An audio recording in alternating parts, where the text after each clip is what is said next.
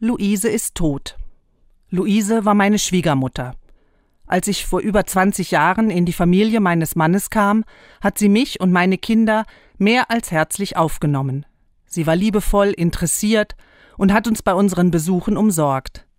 Dann, vor etwa fünf Jahren, begann der Abschied in die Demenz. Am Anfang noch schleichend und nur für aufmerksame BeobachterInnen zu bemerken durch die Isolation in den Corona-Jahren dann ganz rasant und offensichtlich. Da gab es die Luise, die ich kannte, nicht mehr.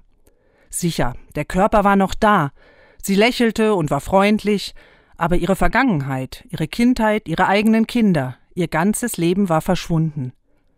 Wer bin ich ohne meine Erinnerungen, meine Erfahrungen und Erlebnisse mit geliebten Menschen? Der Gedanke erschreckt mich. Auch für Luise war die erste Zeit bestimmt schrecklich zu merken und dann zu verschleiern, dass sie den Bezug zur Welt verliert. Sie wurde unsicher und still.